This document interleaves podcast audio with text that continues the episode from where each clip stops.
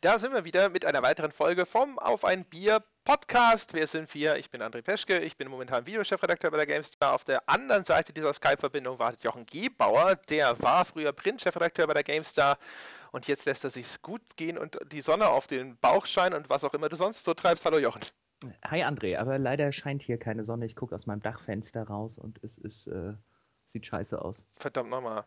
Ja. Das könnten wir natürlich alle sehen, wenn wir irgendwann es hinkriegen, diesen Podcast zu einem Videopodcast zu machen, wie das mal irgendwann geplant war. Ich bin ja Videochefredakteur halt. Ne? Ich, ich äh, muss das vielleicht mehr betonen am Anfang. vielleicht solltest du auch einfach Audiochefredakteur werden. hätte sich das auch. Ich habe äh, das Gefühl, das hat keine Zukunft. Äh, außerdem finde ich es find schon ein bisschen unfair. Wir haben ja jetzt offensichtlich doch ein paar Hörer, also mehr als die zwei, mit denen ich am Anfang gerechnet habe.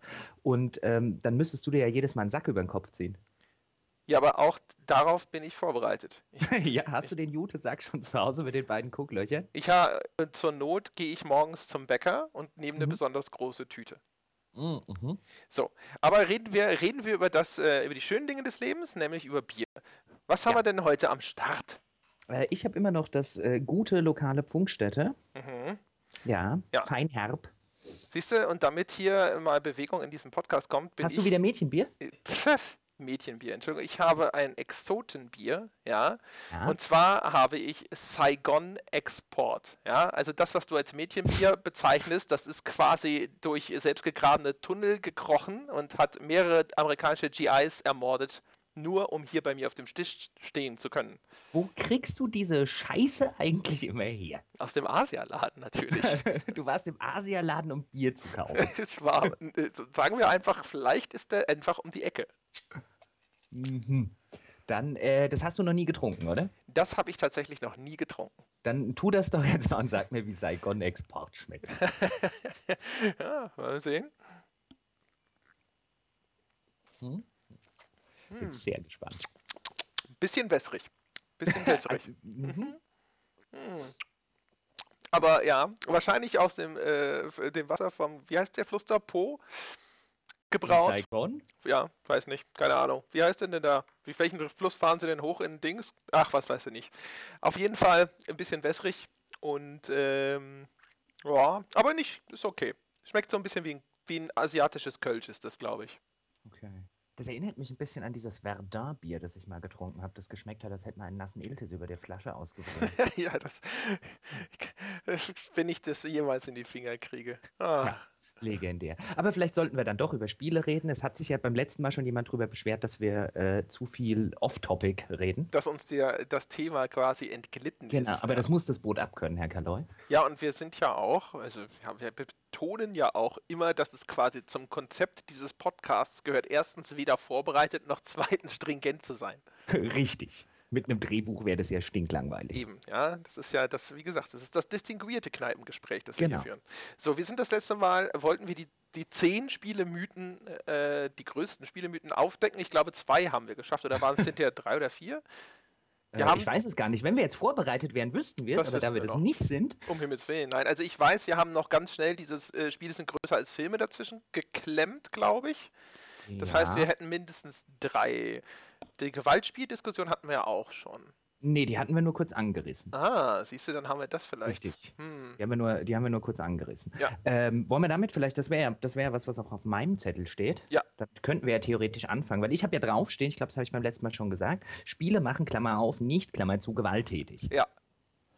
Und was ich daher immer ganz spannend finde, selbst wenn man heute noch, äh, man muss ja nur mal durchs Netz surfen äh, und zum Beispiel beim, bei Google einfach mal eingeben, biggest misconceptions about games. Mhm. Und dann findet man ja immer, Games äh, make people violent. Mhm.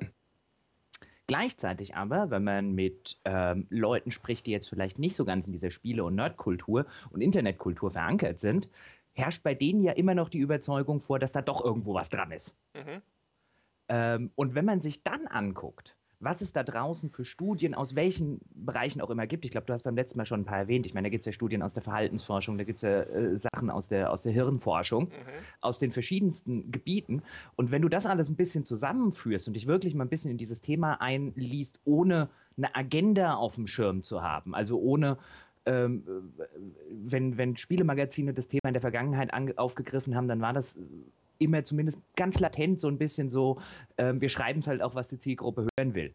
Weil natürlich kann man machen, natürlich kann man sich die Studien rauspicken, die einfach sagen, es gibt überhaupt keinen Beleg dafür, dass dort irgendwie ähm, äh, äh Spiele, und Spiele sind ja nicht das Einzige, es geht da ja um Medien äh, generell, ähm, in irgendeiner Form was tun, um die Gewaltbereitschaft von Menschen oder von Kindern oder von Jugendlichen zu beeinflussen. Und dann gibt es aber halt auch Studien, zum Beispiel aus der Hirnforschung, die nahelegen, dass der Konsum solcher, solcher Medien durchaus, zumindest dann zum Beispiel, Dinge im Hirn auslöst, die man mit aggressivem Verhalten in Verbindung setzen kann. Mhm.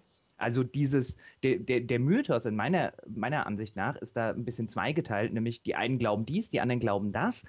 Und wenn man sich tatsächlich die wissenschaftliche Sache anguckt, muss man eigentlich meiner Ansicht nach zu dem Schluss kommen, so genau wissen wir es eigentlich nicht. Ja. Und dann, das, damit wäre das Thema beendet.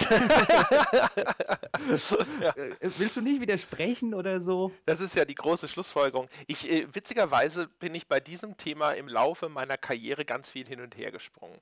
Das kam ja auf, schon so um, na, wahrscheinlich schon so um 2001 ist rum, ne? Wann war da der große Amoklauf in Erfurt? Ich glaube. Ja, das müsste so diese. Oder 2000. Ich kann mich erinnern, dass wir damals, dass der Daniel Kreis damals noch bei der PC Games war, eine sehr lange und sehr lesenswerte Reportage zu dem Thema gemacht hat, die allerdings auch zu dem Schluss kam, äh, da sei nichts dran. Aha. Das war ja auch damals, glaube ich, dann die Zeit mit Beckstein äh, und wo dann alle Angst hatten, dass Spiele verboten werden. Ja. Und Counter-Strike, da wird auf Schulmädchen geschossen und dieser ganze Kram. Ganz genau, ja, ja, genau. Das war dann 2003 ähm, da bin ich mir ganz sicher, ich weiß gar nicht, war das schon bei dem ersten Schulamoklauf oder erst, war es erst beim zweiten? Auf jeden Fall 2003 war ja der zweite oder der erste, wie je nachdem, müsste ich jetzt tatsächlich nochmal nachschauen. Ich glaube, in Erfurt war der erste und dann gab es doch dieses Winnenden, oder? Ja, ja, ganz genau. Und 2003, wo der, der, das gab ja dann Anstoß dazu, dass die vorher eher als Empfehlung gedachte USK tatsächlich irgendwo gesetzlich verankert wurde, sodass halt dann eben eine USK-Freigabe bindend wurde. Man durfte also keine USK-Spiele mehr an äh, Kinder unter 18 verkaufen und so weiter und so fort. Ähm, was natürlich, wenn ich, ich muss dich ganz kurz mal mhm. unterbrechen, bevor jetzt irgendjemand denkt, äh, äh, dadurch, dass wir beide das ja ein bisschen relativiert haben, äh, also zumindest ich denke, dass das purer, dummer, blinder Aktionismus war weil ich würde jetzt nicht so weit gehen und sagen, ein Spiel löst einen Amoklauf aus. Also da spielen sehr viele Faktoren mehr natürlich eine Rolle. Ja. Ähm, und das kommt natürlich dann aber bei Leuten immer so an, oh jetzt denkt halt, wie damals äh, war ja das große Feindbild der Spieler, war ja Günther Beckstein. Übrigens auch witzig, Mythos. Ähm, ich kenne Leute, die Günther Beckstein privat kennen. Aha. Und die sagen alle unisono, so ist der gar nicht. Das ist eigentlich ein sehr liberaler Mensch. Aber wenn du CDU-Innen- oder CDU-CSU-Innenminister bist, die müssen halt schon seit Jahren am rechten Rand fischen. Der ja. muss das vertreten. Der sei eigentlich privat ein ganz netter und ganz liberaler Kerl. Ich äh, habe übrigens gerade mal ganz schnell gegoogelt. Also 2002 war anscheinend Erfurt und Winnenden erst 2009, also bedeutend später. Wurscht. Ja. Auf jeden Fall, genau. Das, was du übrigens über Beckstein sagst, das ist eine von den Dingen, die ich dann später übrigens auch über Christian Pfeiffer sage. Wenn man den mal privat trifft, ist es ein erheblich intelligenterer und auch ausgeglichener Mensch in seiner Argumentation und in dem, was er tatsächlich feststellt, als das, was dann immer so durch die Presse geistert oder was er halt sagt, sobald irgendwo eine Kamera läuft. Das ist aber noch ein anderes Thema. Äh, was ich ansetzte zu sagen, war ja, also ich habe angefangen, habe erstmal das gehört und habe gedacht so, äh, was? Hab so, glaube ich, reagiert wie viele anderen und hab mir gedacht, so Kinder, wisst ihr, wie lange ich schon Gewalt spiele, spiele daran kann, kann nichts dran sein. Dann habe ich mich damit beschäftigt, ja, also äh, erstaunlich, wie viel man als Spieleredakteur so über Wirkungsforschung lernt im Laufe seiner Karriere, zumindest wenn man zu der Zeit angefangen hat. Ähm, dann habe ich das gelesen, habe dann gewechselt in das Lager von, hm, Moment mal, da ist, scheint ja doch was dran zu sein, wenn man sich die ganze Forschung so ein bisschen anschaut. Äh, sicherlich auch aber nicht so viel, wie es, dann aufgebaut durch die Öffentlichkeit geistert. Und dann, so nach, nach, eine, nach noch längerer Zeit, bin ich wieder so ein bisschen zurückgependelt zu, äh, ich habe Zweifel daran, wie weit diese Forschungsbereiche insgesamt überhaupt schon sind in den Aussagen, die sie treffen. Und äh, weiß nicht, ob die überhaupt schon sinnvolle Aussagen über diese Dinge treffen können ähm, oder ob, egal ob jetzt positives oder negatives Ergebnis, da nicht grundsätzliches Misstrauen am Stand der Forschung angebracht ist. Weil das ist, glaube ich, ich glaube, habe so das Gefühl, das ist so mein aktueller Stand, dass wir alle äh, äh, bei Wissenschaft natürlich automatisch immer erstmal dieses Vertrauen wegen der Objektivität, die damit verbunden wird und auch ne, Forschung und Lehre und so weiter und so fort. Das respektiert man ja und man überschätzt häufig, wie viel wir über manche Dinge schon wissen, gerade über den menschlichen Geist, sei es in der eher praktischen Betrachtung, jetzt in der Neurologie, wo effektiv Leute rumlaufen und sagen, ich habe auf meinem Scan gesehen, dass eine bestimmte Hirnregion stärker durchblutet wurde, als die Leute dieses oder jenes Bild sich angeschaut haben. Und ich weiß, dass dieser Bereich auch durchblutet wird bei unter anderem gewalttätigen oder aggressiven Verhalten. Und deswegen äh, ziehe ich jetzt den Schluss, dass das dort einen Einfluss hat. Ob der langfristig oder kurzfristig ist, das weiß ich nicht, aber ich formuliere das einfach ja, mal so, dass es das in der Presse ne, gut ankommt. Na, das wird aber eher selten, selten gemacht. Also ich bin ja, du hast ja, du hast ja grundsätzlich nicht Unrecht, wenn du, wenn du sagst, ähm, dass vielleicht, ich würde noch nicht mal sagen, eine gesunde Skepsis. Weil in der Regel, wenn du dir die Sachen anguckst, A, so wie sie veröffentlicht werden, zum Beispiel diese Studien, ähm, und so wie sie danach insbesondere in der Spielepresse und auf den ganzen Internetseiten stattfinden, hast du schon mal den ersten Fall, okay, da hat jemand irgendwo gelesen, dass es anscheinend diese Studie gibt. Er hat sie nicht verstanden, er hat sie auch nicht vollständig gelesen. Die Studie hat lediglich was gesagt oder er dachte, sie hat was gesagt was ihm gegen den Strich geht, also macht er eine große Meldung draus. Das passiert relativ häufig.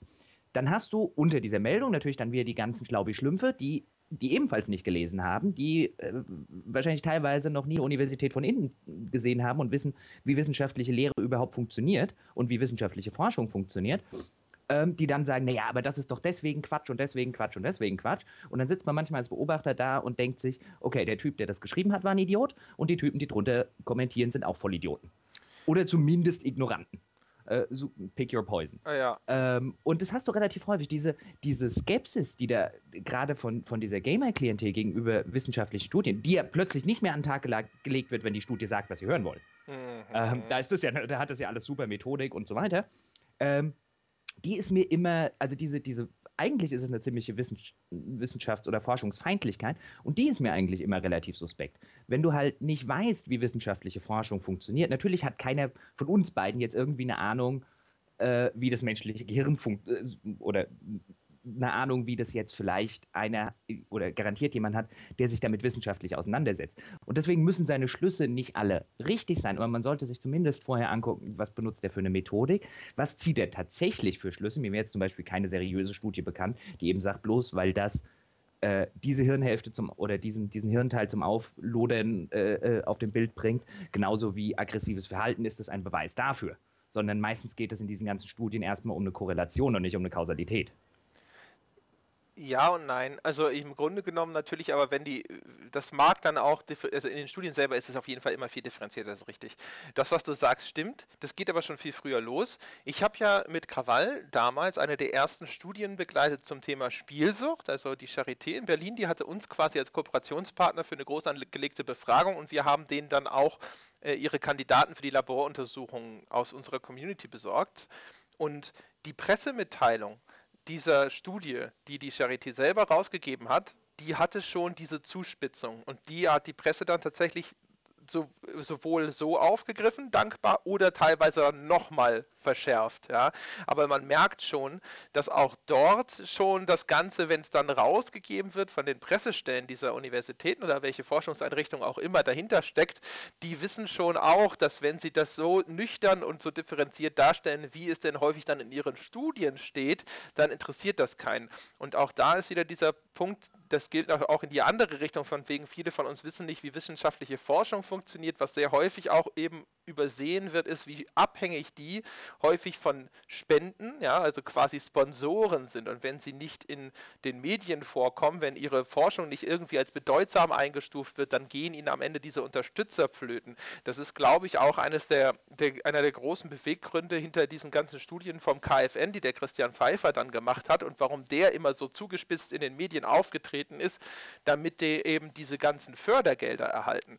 Und da ist schon von Haus aus eine, eine Verschiebung der, der, oder eine Verzerrung der Forschungsergebnisse, die durchaus auch von den Forschenden gewollt ist.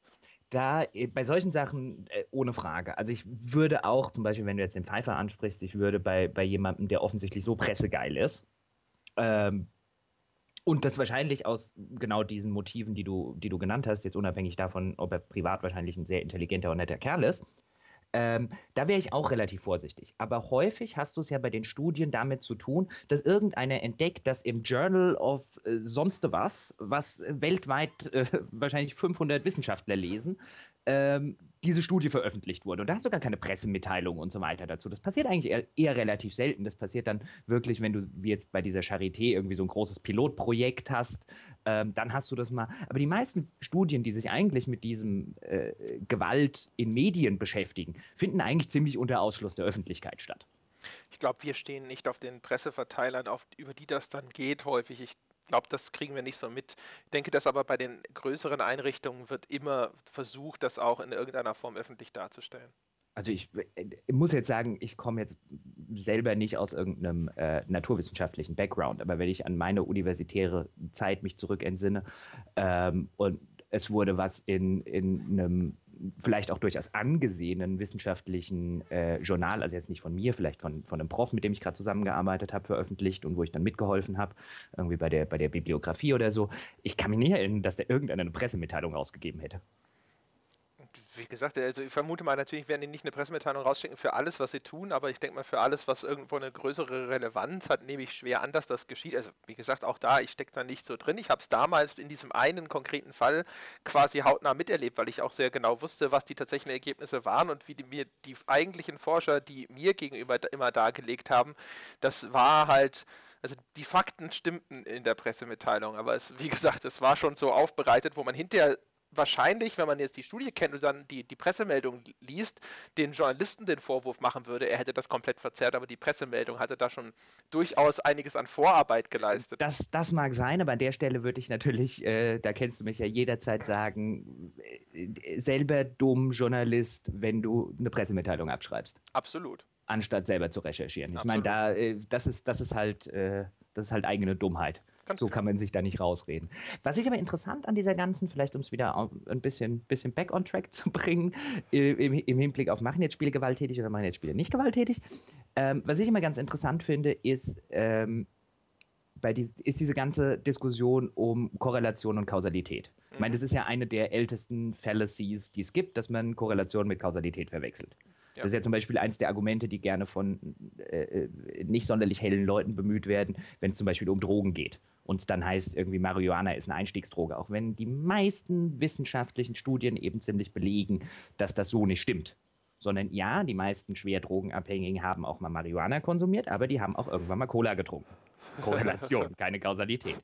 Äh, und so ähnlich ist es ist ja gerade, würde ich jetzt argumentieren, der wissenschaftliche Stand.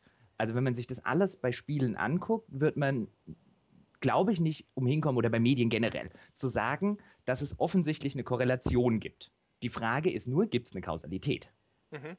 Und auch Kritiker von diesem, äh, von, oder auch die Leute, die der Meinung sind, nee, nee, nee, das kann nichts passieren, ist ja auch immer dieser schöne Spaß von wegen, wenn dann eben, du hast vorher auch angesprochen, wenn dann eben gesagt wird, hey, ich spiele den Kram jetzt schon seit 20 Jahren, ich habe noch keinen ermordet. Mhm. So als ob das in irgendeiner Form Beleg für irgendwas wäre.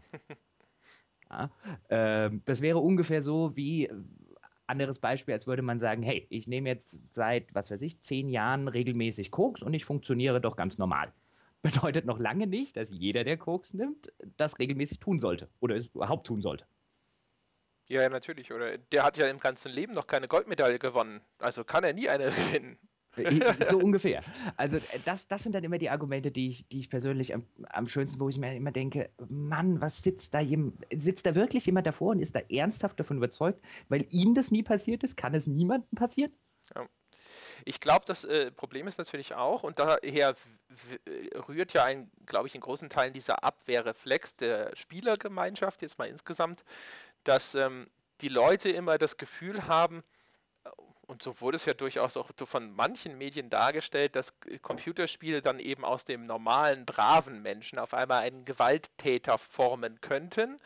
Äh, da ne? muss aber der, ganz ehrlich, da muss aber der, ja, ich weiß, worauf du hinaus willst, aber da muss der Spieler durch. Ich meine, in den 80er Jahren gab es die gleiche Diskussion über Horrorfilme, als diese zwei englischen Kinder, ich glaube in Liverpool war es, ähm, irgendwie mit sieben, acht oder so, äh, äh, irgendeinen Dreijährigen umgebracht ja. haben. Ja, ja, da gab es diese Diskussion, ob man die ganzen Horrorfilme verbieten sollte. Man, wenn, du, wenn du 100 Jahre zurückgehst und dir die Diskussion anguckst, was damals Leute über Romane gesagt haben, ist das auch also wie die eine Jugend verrohen würden und so weiter. Also allein das Medium mhm. Roman hat damals schon für so ziemlich die gleichen Diskussionen gesor gesorgt. Da muss man halt als, als, als Medium eine Runde durch. Ich finde es immer ein bisschen befremdlich, mit welcher enormen Abwehrhaltung, also die dann, die dann in Extreme ausschlägt, diese Spielerschaft äh, umgeht. Mit Kritik an ihr Medium. Ja, natürlich. Äh, dass das historisch quasi äh, bei jedem Medium schon mal passiert ist. Ich meine, gut, die, die Buchleser oder auch die, die Leser von Groschenromanen und so werden sich vielleicht damals genauso verunglimpft gefühlt haben und geschimpft haben, wie es die Spielerschaft getan hat. Das heißt ja nicht, dass sie das dann jetzt quasi widerspruchslos über sich ergehen lassen muss, nur weil das äh, anscheinend ein normaler Prozess ist. Ähm, das sieht man übrigens witzigerweise, das ist übrigens ein interessantes Titbit, was, was, wie ich immer finde, auch an der Historien. Die BPJM lässt sich in ihrem Ahnenstammbaum ja sogar zurückverfolgen, quasi auf dieses, ähm, wie ich nicht mehr, Gesetz zur Bewahrung der Jugend vor, glaube ich, Schmutzschriften oder Schund- und Schmutzschriften, irgend sowas, ja. Und also das heißt, dass, dass geht sogar zurück äh, auf, auf Indizierung von ganz anderen Medien, als es dann hinterher Computerspiele waren. Die haben ja auch vor Filmen und die haben ja auch Bücher und Musik und sonst was äh, indiziert. Natürlich. Und das wird auch immer noch indiziert. Das nur, nur, nur so nebenbei zu dem Thema, dass, dass das nicht nur den Computerspielen widerfährt. Auch die, die Idee, die Computerspieler sitzen ja auch immer so ein bisschen in ihrer Blase. Es war ja auch dann immer das Argument, ja, aber wenn das bei dem Spiel ein Problem ist, dann muss das doch auch bei Filmen so sein. Da sagt dann keiner was. Aber sie haben tatsächlich dann nie mitbekommen, dass es solche Diskussionen durchaus auch im Filmbereich Natürlich. Sogar parallel gab. Ich erinnere mich da äh, Casino Royale zum Beispiel mit seiner FSK 12 Freigabe. Da gab es eine ganz erhebliche Diskussion darüber, ob dieser Film nicht viel zu gewalttätig ist und ob diese FSK 12 überhaupt äh, rechtens sei und so weiter. Aber das hatten viele Spieler nicht mitbekommen und schimpften quasi, während diese andere Diskussion lief, darüber, dass dem Film ja alles durchgehen, äh, durch, man alles durchgehen lässt. Äh, zumal, zumal da ja meines, äh, meine persönlichen Warte, ähm, inwiefern das dann tatsächlich eine psychologische Auswirkung hat, steht bestimmt auf einem, auf einem anderen Blatt. Aber für mich ist es trotzdem was anderes, ob ich reiner passiver Zuschauer bin in einem Medium, das von mir nichts anderes verlangt, als die Augen offen zu halten. Ähm, oder ob ich tatsächlich selber spiele in einem Medium, das von mir eine gesteigerte Interaktion verlangt. Also da sehe ich immer noch einen Unterschied. Es ist auf jeden Fall eine, eine berechtigte Frage, ob das tatsächlich nicht einen Unterschied macht in der Art und Weise, wie das Ganze vielleicht äh, äh Einfluss nehmen kann auf den Spieler. Ich finde sowieso, für mich war es immer so, wenn, wenn wir annehmen, dass Computerspiele komplett einflusslos sind, ja, dann äh, würde ich erstens sagen, ist das eine ganz schlechte Nachricht für die Werbeindustrie. Ja, die kann eigentlich ihren Laden dicht machen, morgen früh. Wenn es also unmöglich ist, schon Leute mit einem passiv rezipierten Medium zu beeinflussen, dann äh, würde ich sagen, sorry, liebe Werbetreibenden, aber all eure Anzeigen und Werbeclips und was auch immer sind leider für die Katz. Ja. Und äh, auf der anderen Seite frage ich mich halt immer, schauen wir auf die richtigen Dinge. Ich, diese Gewaltdiskussion hat die möglichen Einflüsse, die Computerspiele nehmen können, so sehr auf dieses Thema eingegrenzt, dass ich das Gefühl habe, dass andere Dinge, die ich vielleicht viel interessanter oder vielleicht auch viel wichtiger fände, zum Beispiel halt welches Weltbild oder welche Wertesysteme werden in Spielen vermittelt, die finden dann viel weniger statt. Und natürlich jetzt, wo sie dann dann auch mal äh, hochgekocht sind im Rahmen dieser Feminismusdebatte. Du erinnerst dich noch oh an ja. Gamergate oh ja. und äh, Sarkisian und so weiter und so fort. Heide Daus, was gab es da für eine Reaktion? Und äh, zumal, was ich auch immer ganz spannend finde, ist, wie er sofort häufig genug negiert wird, selbst die, die Grundannahme. Wenn man jetzt zum Beispiel sagt, Spiele können aggressiv machen. Mhm. Selbst diese Grundannahme wird ja gleich von, von vielen da draußen negiert. Mhm. Wo ich mir dann immer denke, pass mal auf also Spiele, genau wie Filme und Romane übrigens, können einen zum Lachen bringen, die können einen traurig machen. Also meine Erzählungen alleine können das. Mhm. Selbstverständlich kann ein Medium einen auch wütend machen ja. und auch vielleicht aggressiv machen. Die Frage beginnt ja erst dann, inwiefern das dann tatsächlich Einfluss aufs äh, äh die weiteren Handlungen außerhalb des Spiels hat. Aber schon diese Grundannahme oder die, die eigentlich ja keine Annahme ist, sondern äh, da, hm. ähm, schon die wird ja negiert. Ja, da ist quasi, äh, äh, das wird, wird erst mit, mit Bausch und Bogen wird's abgelehnt. Anstatt dass man, aber ich glaube, da ist halt einfach dann keine Bereitschaft da, sich, sich wirklich auseinanderzusetzen. Zu einem gewissen Grad natürlich auch nachvollziehbar, weil äh, teilweise natürlich auch die Anschuldigungen mit derartig natürlich. Die, die andere Seite, Pauschalität vorgetragen wurde. Richtig, ich meine, die andere Seite, also die Menschen, die davon vollkommen überzeugt sind, dass das stimmt, die ist ja keinen Deut besser. Also von denen äh, ist man ja in der Regel relativ sicher, dass die in ihrem Leben noch nie ein Spiel gespielt haben. Oder wenn, dann war es in den 80er Jahren Space Invaders. Ähm, äh, im besten Falle, mhm. ähm, die auch mit unsäglichen Pauschalisierungen operieren und äh, sofort irgendwelche äh, gesetzlichen Maßnahmen aufgrund einer wissenschaftlichen Situation verlangen, die nun wirklich in keiner Weise eindeutig ist. Ja, ja, ja, genau. Auch da übrigens eine nette Parallele zu der, zu der jüngsten äh, Feminismusdebatte, wo, wo auch ja, und, und es wird dann auch als Argument herbeigezogen immer, ne? Die haben ja angefangen und die sind ja auch nicht besser, weil sie haben ja auch gesagt, wo du auch immer gedacht hast, so, also selbst wenn wir das jetzt einfach mal so annehmen, dass das alles so stimmt, ja, das äh, macht es ja nicht besser. Nur weil die andere Seite auch dumme Dinge gesagt hat, heißt das nicht, dass der Punkt an sich nicht diskussionswürdig wäre. Hm, ja, aber ich meine, das, das hast du ja auch zum Beispiel im politischen Diskurs, wie häufig, ich meine, ich gucke ja diese ganzen äh, äh, politischen Talkshows und so weiter nicht mehr, die machen einen nur dümmer. Mhm. Ähm, aber als ich die noch geguckt habe, wie häufig du dann zum Beispiel hattest, dieses, kritisiert jetzt eine Partei eine andere und dann kommt sofort diese Replik, ja, aber als sie da vor sechs Jahren an der Macht waren, wie, wie, wie war es denn da? Mhm. Wo ich mir dann jedes Mal denke, what the, also das ist die dümmste Argumentationsführung, die man sich vorstellen kann. Und dann äh, äh, ist, sind sich diese, diese äh, gelackmeierten äh, Pseudojournalisten, die dort als äh, Moderatoren rumsitzen, nicht mal zu blöd, irgendwie darauf hinzuweisen, dass das gerade kein Argument ist. ja, das ist, äh, ist natürlich immer die sehr einfache Rhetorik zu sagen. Aber Sie haben auch Fehler gemacht, also darf ich Fehler machen. Und wir brauchen über diesen nicht mehr zu reden. Nächstes genau. Thema. Sie waren ja auch nicht besser. Also ja. insofern. Genau. Gibt es keinen Grund, dass ich besser sein sollte. Ja. Das ist ungefähr, ich meine, das ist ungefähr das Gleiche, als äh, würde ich jetzt mit meinem Bruder seinem Auto morgen losfahren und würde es irgendwo an eine Hauswand setzen. Mein Bruder wäre sauer und ich würde irgendwie, du hast auch schon einen Unfall gebaut. Ja. Verändert nichts dran, dass ich das Ding an die Hauswand gefahren habe. ja, in der Tat. Ja, und äh, äh, was ist denn, hast du denn, was, wo, wo stehst du denn in der Debatte? Äh, ich bin der debugter Agnostiker. Ja, sehr ja, schön. Das ist immer die einfachste. Ja, the easy way out. Easy way out. Aber ich weiß es tatsächlich nicht. Also, äh, ich habe vor ein bisschen längerer Zeit mir mal den, den Spaß gemacht und äh, äh mich da ein bisschen einzulesen, weil es mich einfach interessiert hat, wie da der aktuelle Forschungsstand eigentlich tatsächlich ist. Und ich kam halt irgendwie raus mit einem, hm, nichts Genaues weiß man nicht. Mhm. Das, also ich habe halt dadurch, ich habe mich tatsächlich da über, glaube sieben Jahre oder so, habe ich mich da wirklich sehr, sehr intensiv mit befasst, in, so, in, so, über diese ganze Zeitraum, als das halt derartig im Fokus stand. Ähm, bin aber eigentlich auch nicht viel schlauer. Also ich bin jetzt nicht, habe mir jetzt bestimmt die letzten vier Jahre oder so, habe ich mich dann nicht mehr auf den aktuellen Stand gebracht. Ich habe nur für mich festgestellt, da ist so viel Zeug, was äh, äh, im generellen Diskurs umherschwappt, was, wenn man sich ein bisschen damit befasst, sich sofort als völliger Blödsinn entpuppt. Ja. Übrigens zum Beispiel, ein schönes Beispiel dafür ist ja das gern geäußerte Argument, die US-Armee würde ja auch Computerspiele benutzen, um ihre Soldaten zu desensibilisieren. Ja.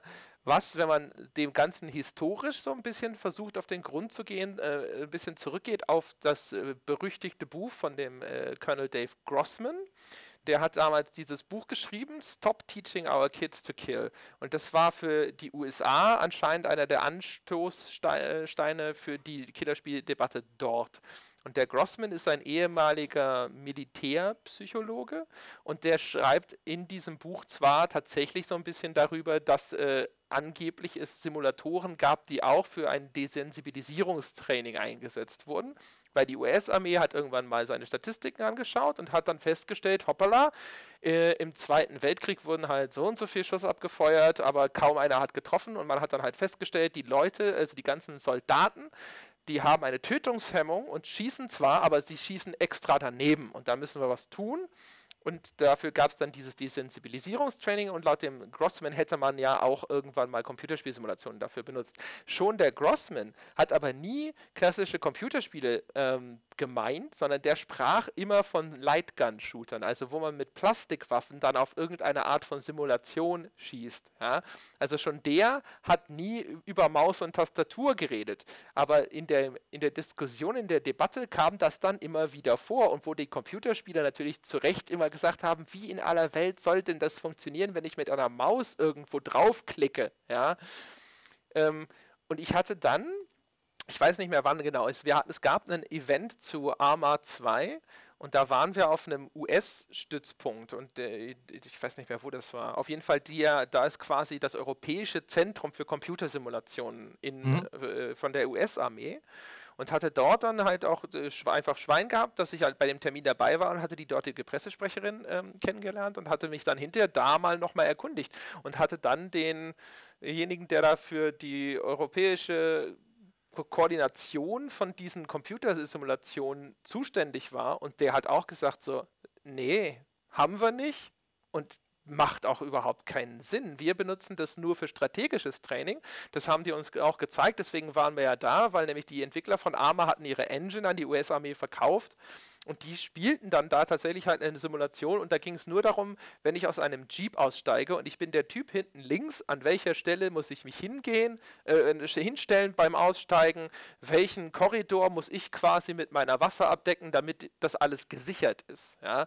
Das haben die über Computersimulationen gemacht, aber das, worum es eigentlich in, bei dieser ganzen, oh mein Gott, äh, Computerspiele werden ja auch von der Armee eingesetzt, um die Leute dort zu Killermaschinen zu machen, Diskussion ging, existiert nach allem, was feststellbar ist, überhaupt nicht. Äh, zumal, zumal dieses ganze grundlegende Argument, ähm, was dann ja wieder von der anderen Seite auch verneint wird, ist ja diese, ich finde Desensibilisierung ein ganz, ganz spannendes Thema, weil ich würde ja argumentieren, wenn man sich die moderne Medienlandschaft anguckt und vergleicht diese Medienlandschaft mit vor 50 Jahren, vor 60 Jahren in, äh, oder wegen mir auch nur vor 30 oder vor 40 Jahren, dass eine ganz massive Gewaltdesensibilisierung stattgefunden hat. Wenn ich mir was weiß ich, Filme aus den 60ern angucke, die mit Gewalt und expliziten Gewaltdarstellungen vollkommen anders umgehen, als es ein moderner Film macht. Ich meine, das ganze Torture-Porn-Genre basiert auf Gewaltdesensibilisierung. Auch Wie viel kannst du denn aushalten? Ja, bestimmt, wobei das natürlich auch eine Welle ist. Äh, das ist ja schon die mindestens die zweite Welle, da gab es ja vorher. Ne? Selbstverständlich, ne? aber das, ein, ein solcher Film wäre in 60er oder in 50er Jahren vollkommen undenkbar gewesen. Nicht nur, weil er einen riesen Skandal ausgelöst hätte, sondern weil Leute kotzend aus dem Kino gerannt wären. Das stimmt, wobei, weiß nicht, wann ist, wie alt ist denn hier so wie, Sachen wie äh, Shir Andalou und sowas? Also keine Ahnung. Es gab, gab auch damals durchaus diese, äh, was waren das, der auf Marquis de Sade basiert? Äh, die 120 Tage von Schlag mich tot oder so. Aber das führte ja damals tatsächlich in vielen Fällen, diese Skandalfilme von damals, führten ja wirklich dazu, dass sich Kinosäle entleert haben mit Leuten, denen schlecht geworden ist, mit Leuten, die gesagt haben, das gucken wir uns nicht mehr an und so weiter. Und wenn du dann heute ähm, ich würde sagen, eine jugendliche Generation hast, die Torture Porn total super findet, ähm, dann musst du schon konstatieren, dass du eine Gewaltdesensibilisierung hast. Also, die Frage ist nur, ist es schlimm? Sagen wir mal, die Gewalt ist auf jeden Fall mainstreamiger geworden, hätte ich ja auch gesagt. Insofern, als das jetzt natürlich auch schon, sagen wir mal, Serien zum Beispiel, da habe ich das Gefühl, ist der Gewaltgrad enorm gestiegen. Liegt natürlich auch ein bisschen daran, dass die jetzt nicht mehr auf den großen Sendern stattfinden, finden, sondern auf irgendwelchen Pay-TV-Sendern, die sich damit dann nochmal so ein bisschen differenzieren, auch in der Menge an Titten pro Minute. HBO und so hat man ja das Gefühl, die klatschen da äh, nackte Menschen in ihre Serien rein, wo es nur geht, um zu zeigen, so, hey, seht ihr, seht ihr, das kriegt ihr nicht auf den normalen äh, Sendern. Ähm, aber grundsätzlich, ja, also es ist gefühlt, es ist so eine Altherrenaussage, aber gefühlt ist sie, ist sie tatsächlich viel gegenwärtiger und viel einfacher auch äh, erreichbar, jetzt natürlich auch übers Internet sowieso. Aber ja, ja, ja, also äh, gefühlt ja dass es tatsächlich da einen, einen Zuwachs gegeben hat an Gewaltdarstellungen in den Medien. Aber selbst da ist es natürlich eine Desensibilisierung gegenüber fiktiver Gewalt, die tatsächlich sich äh, erheblich von, von realer unterscheidet. Die Frage ist da halt, und das finde ich tatsächlich eine, eine, eine spannende Frage, weil da das, das, das ganze Gewaltthema selbstverständlich eine Rolle spielt, aber nicht nur die einzig tragende Rolle. ist, inwiefern diese, weil du gerade fiktive Gewalt sagst, diese, ähm, diese Fiktion, die heute in Medien ja wesentlich präsenter ist, einfach weil zum Beispiel Kinder und Jugendliche viel, viel mehr Medien konsumieren, als sie das früher gemacht haben, ähm, inwiefern es Menschen zunehmend schwieriger fällt, zwischen Fiktion und Realität zu unterscheiden. Das siehst du zum Beispiel an den ganzen, an den ganzen Doku-Soaps und so weiter, die heute im Fernsehen laufen. Es gibt, es gibt ja Menschen, die sind der felsenfesten Überzeugung, das ist echt.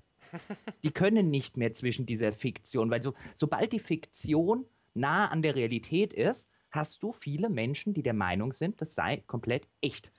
Ja, aber das funktioniert ja nur, weil es diese vorgestellte Realität ist, mit der sie vergleichen, weil es keine eigenen realen Erlebnisse gibt. Aber sobald du mit realer Gewalt konfrontiert wirst, ist das ja ein ganz erheblicher Unterschied. Da gibt es ja jetzt im Internet diverse Clips, aber nimm einfach nimm einfach, wenn du jetzt irgendwelche Dokumentationen siehst aus Weiß der Himmel was, Zweiter Weltkrieg oder sonst irgendwo, ich weiß nicht, und wenn du eine Erschießung zum Beispiel siehst, ich weiß gar nicht mehr, irgendeine Dokumentation mal über die Todesstrafe gesehen und da hat man dann quasi so relativ alte Schwarz-Weiß-Aufnahmen von einer realen Erschießung gesehen, was einerseits erschreckend banal ist in, im Vergleich zu der inszenierten Gewalt im Film und zum anderen erheblich schockierender ist.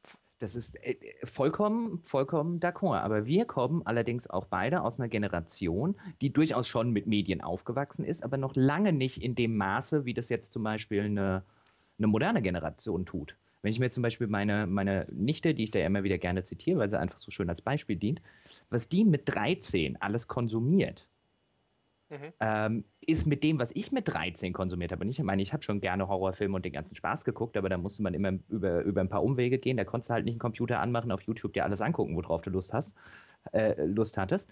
Und ich meine, das ist ja eine Generation, die wächst ja zum Beispiel auch mit den ISIS-Enthauptungsvideos auf. Die gucken die. Mhm. Ja, ja, ich weiß. Es gibt ja, es gibt einen, einen, einen Clip im Internet ähm, von irgendwelchen, ich weiß gar nicht, irgend, osteuropäische, glaube ich, Jugendliche, die irgendeinen so Obdachlosen quasi vor laufender Kamera umgebracht haben.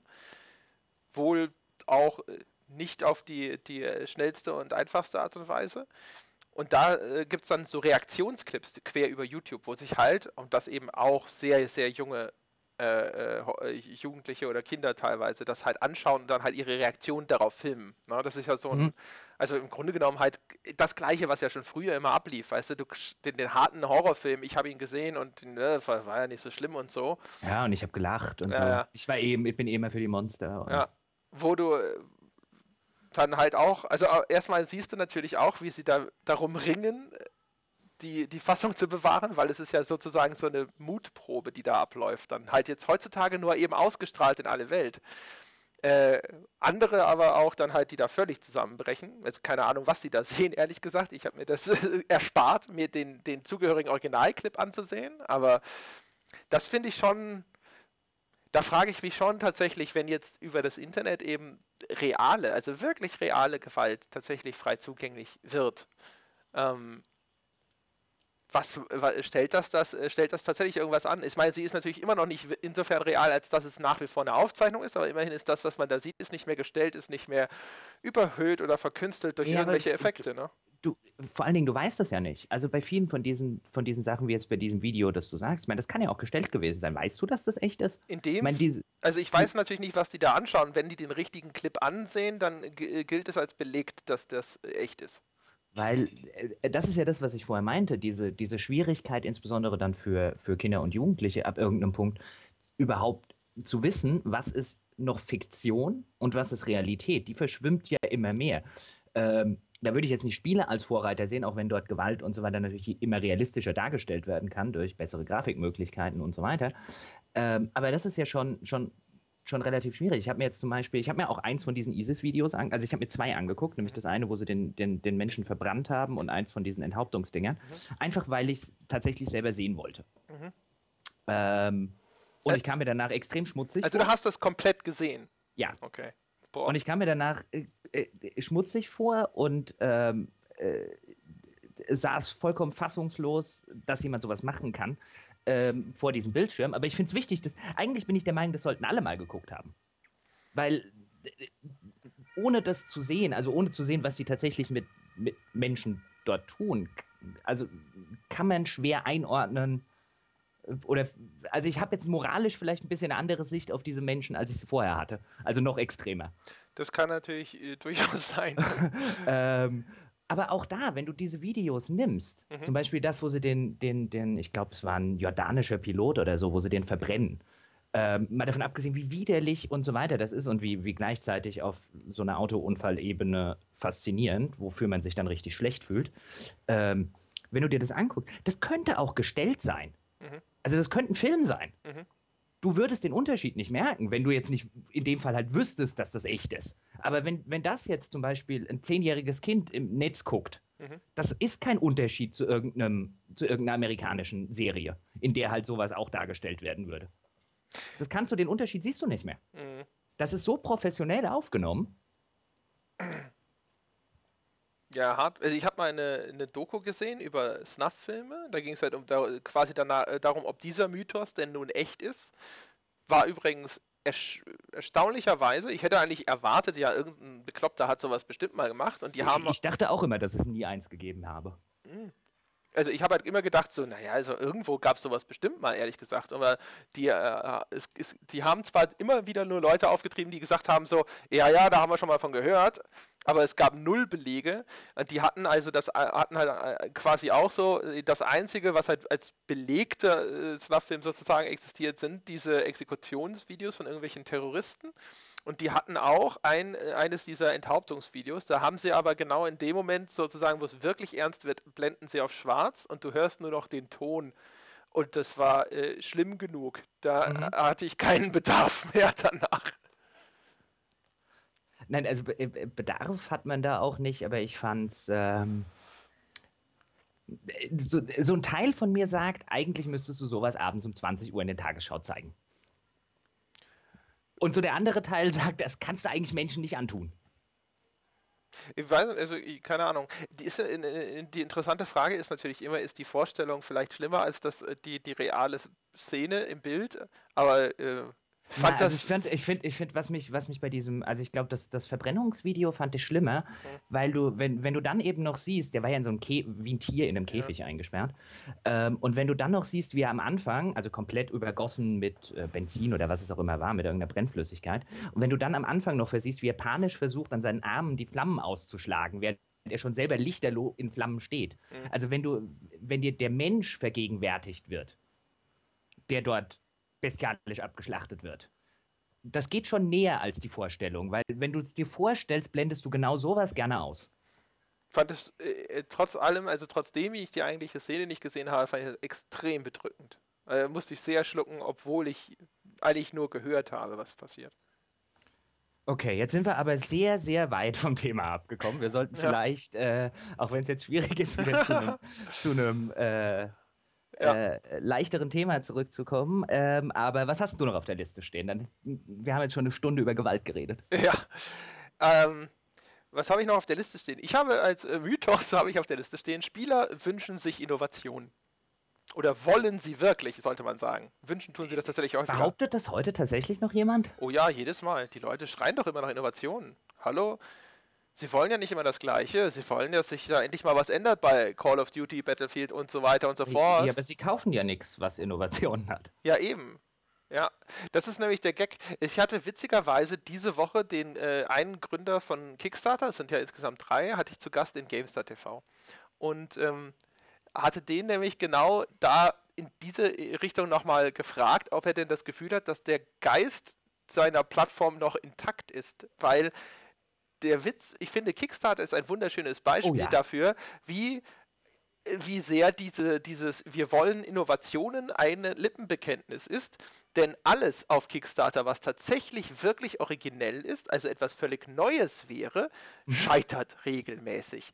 Weil die Leute es sich nicht vorstellen können, was das tatsächlich ergibt und ob ihnen das Spaß macht. Und die Millionen kriegen nämlich diejenigen, wo irgendein alter Designstar auftaucht und sagt, ich bin hier, um euch genau das Gleiche nochmal in moderner Technik zu geben wenn überhaupt moderne Technik. Eigentlich ja. sagen sie einfach nur, ihr bekommt genau das gleiche wie vor zehn Jahren. Mhm. Und das wird dann auch irgend.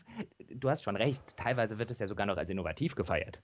Dass ja. man einfach macht, was früher. Und das soll jetzt gar kein. Ich meine, ich mag die ganzen Spiele von, von Wasteland 2 über äh, Pillars of Eternity und so weiter. Ich mag ja diese Spiele. Aber innovativ ist das doch nicht. Ja, eben. Also es ist natürlich in, zu einem gewissen Grad, weil, weil sowas in vielleicht auch nicht in der Qualität e, nicht mehr so richtig existiert, ja, weil das, äh, das, was die erzählen, von wegen der Publisher hat äh, uns sich das angehört, was wir machen wollen und hat gesagt, lol, lol, lol, lol, verkaufe ich davon 8 Millionen zum Vollpreis? Nein, danke, tschüss. Das ist ja sicherlich durchaus zutreffend. Aber ich finde, es zeigt sehr deutlich, dass der Wunsch ist, nicht wirklich etwas Innovatives, also etwas wirklich Neues zu kriegen. Nee, also du, äh, der Punkt wäre ja, ich glaube, da, da geht so ein bisschen die, äh, die Schere auseinander zwischen, was, ich, was, was Spieler wollen.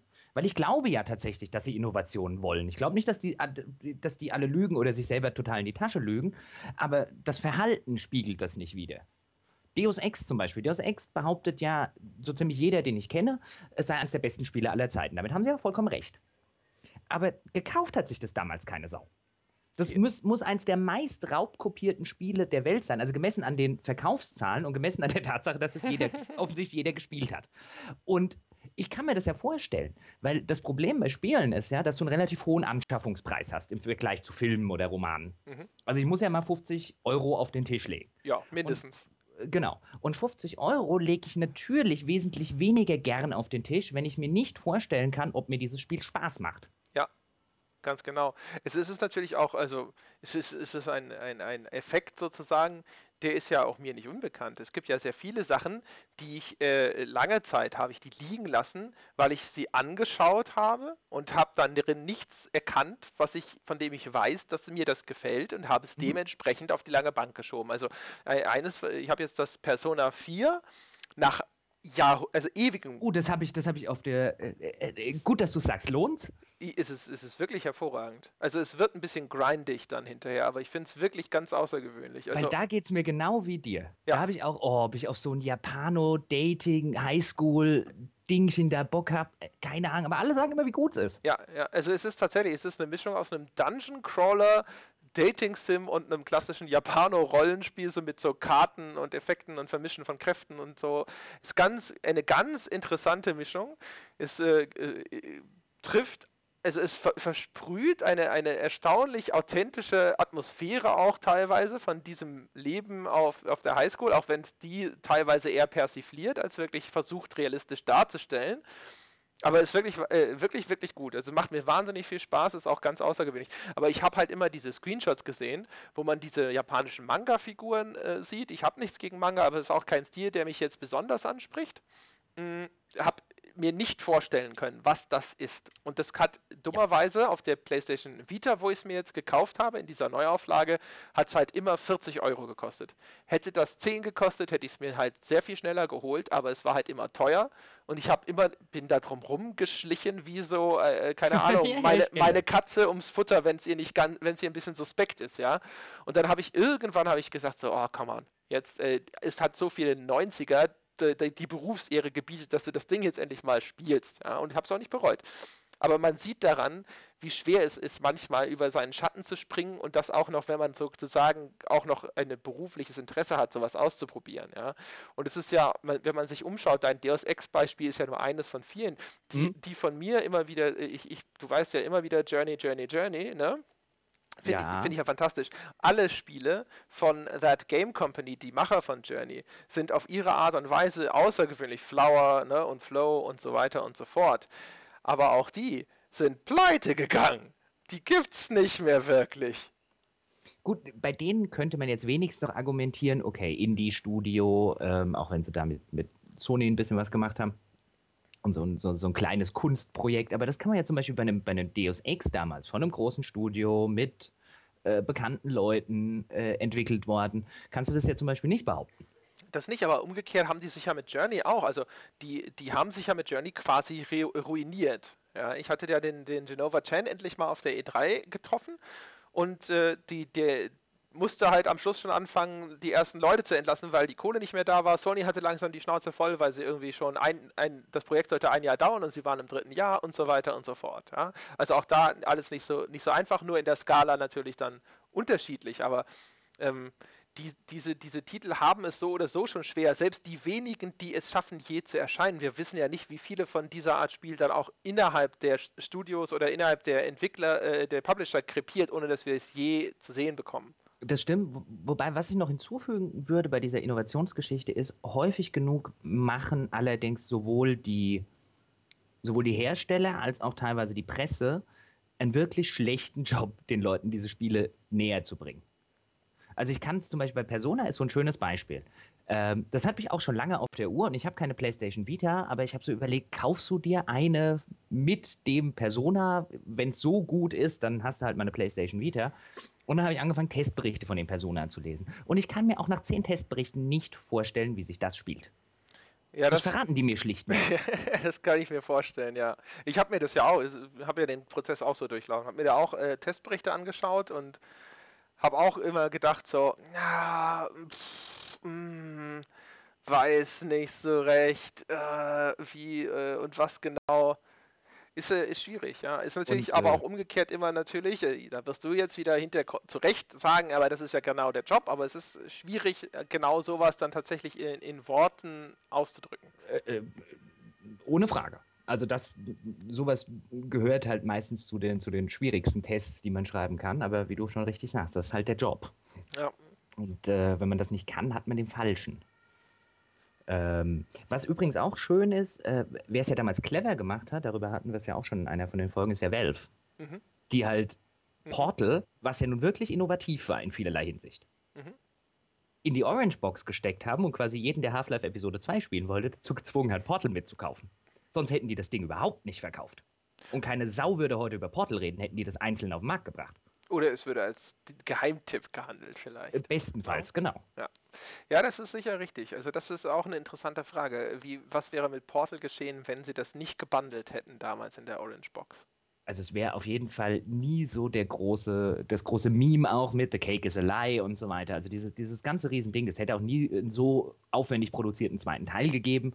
Ähm, die haben das damals ganz clever gemacht.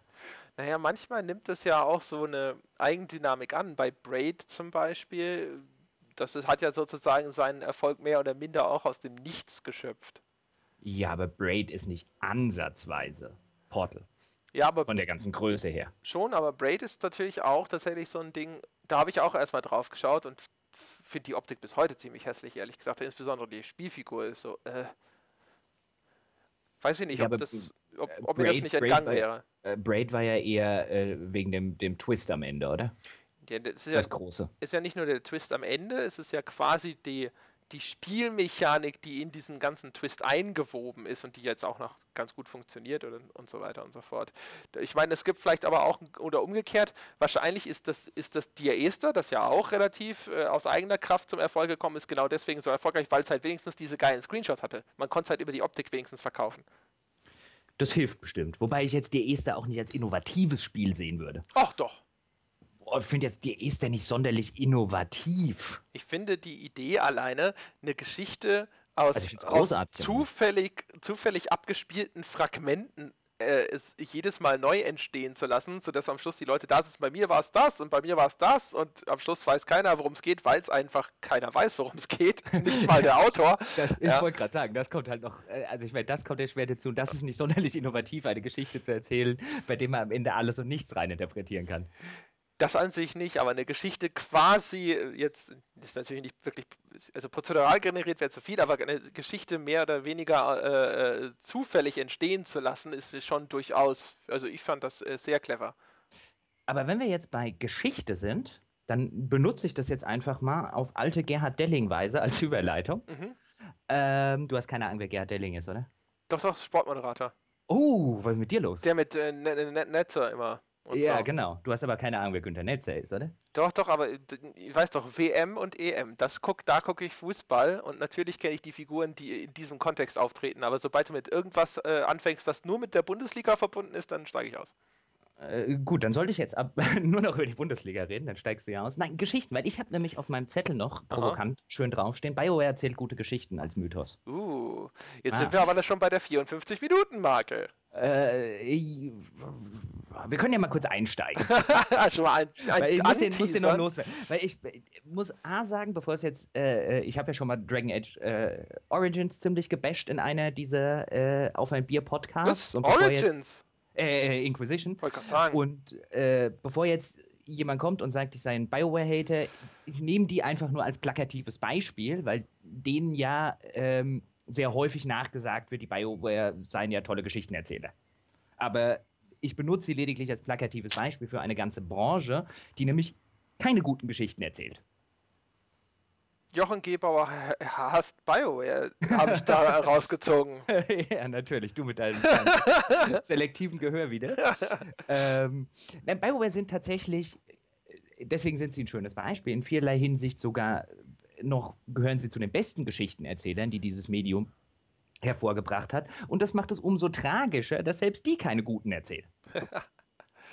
ähm, ne, ne, die, eine Sache, die ich immer wieder gerne in solchen, in solchen äh, Geschichten, in Spielen, Diskussionen sage, ist, okay, jetzt nimm das Spiel, von dem du der Meinung bist, und da draußen gibt es ja viele Menschen, die sind, boah, ich finde die Story von das super und die Story von diesem und die Story von jenem.